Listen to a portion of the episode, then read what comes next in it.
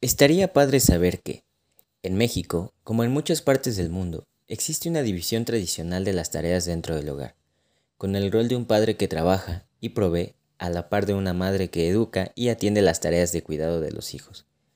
Y aunque esta situación está cambiando por la incursión de las mujeres en el mercado laboral para tener mayores ingresos económicos, los hombres proveedores del hogar siguen predominando en los hogares mexicanos. De acuerdo con los censos de población y vivienda realizados por el INEGI en 1990, en 82.7 de los hogares el hombre era el jefe de familia en el aspecto económico.